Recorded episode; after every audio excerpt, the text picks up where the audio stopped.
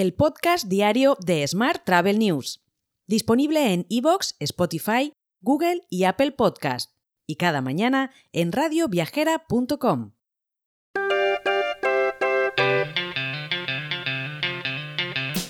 Saludos y bienvenidos a una nueva edición del podcast diario de Smart Travel News.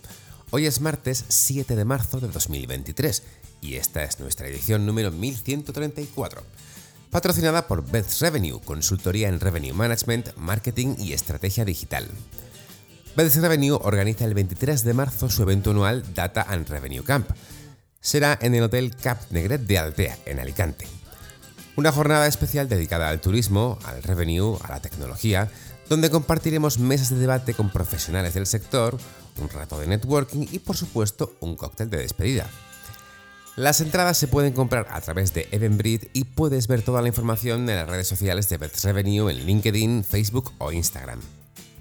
Además, el beneficio de las entradas se aportará íntegramente como fin social en aportación a la Cruz Roja Española.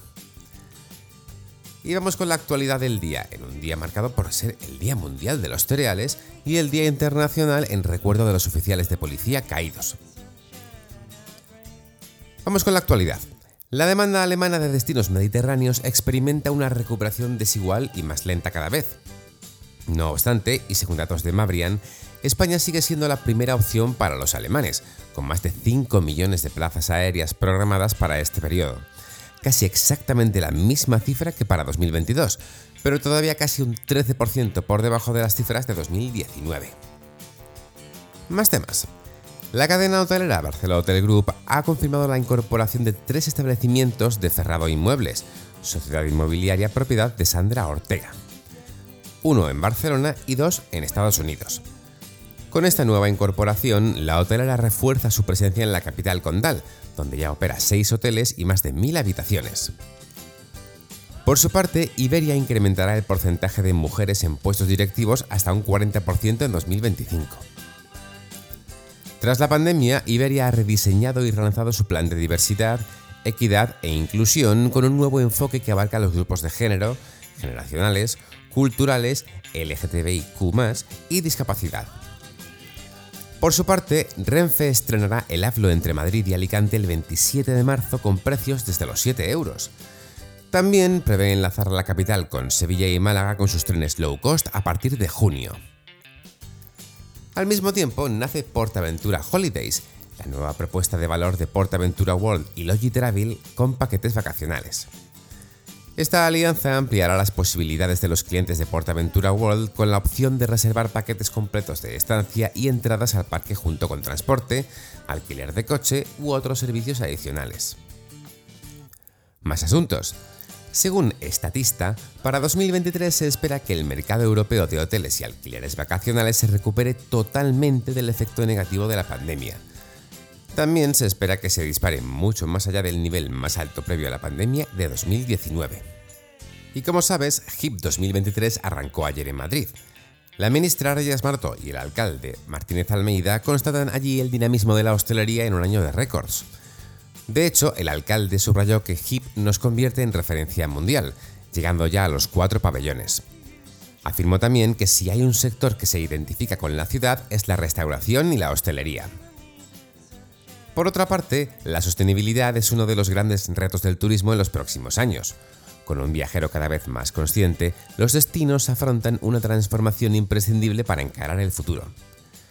En este contexto, la segunda edición de la Cumbre de Destinos Sostenibles se celebrará en el Centro de Convenciones y Hotels Gran Playa de Palma el próximo 30 y 31 de marzo.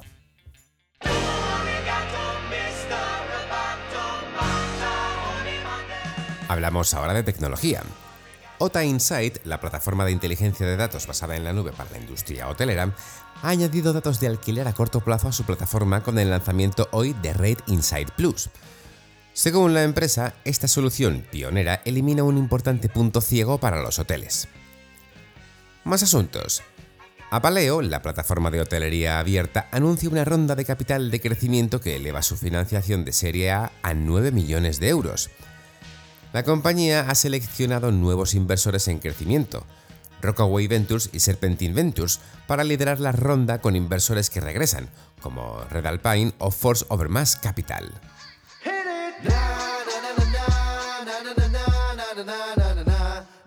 Y terminamos con la actualidad internacional. Booking.com asegura en un comunicado que ha investigado inmediatamente los hallazgos después de recibir el informe de Sales Security en el que posiblemente se vulnerasen cuentas de la compañía. Booking ha resuelto la vulnerabilidad y asegura que no ha habido ningún compromiso de la plataforma.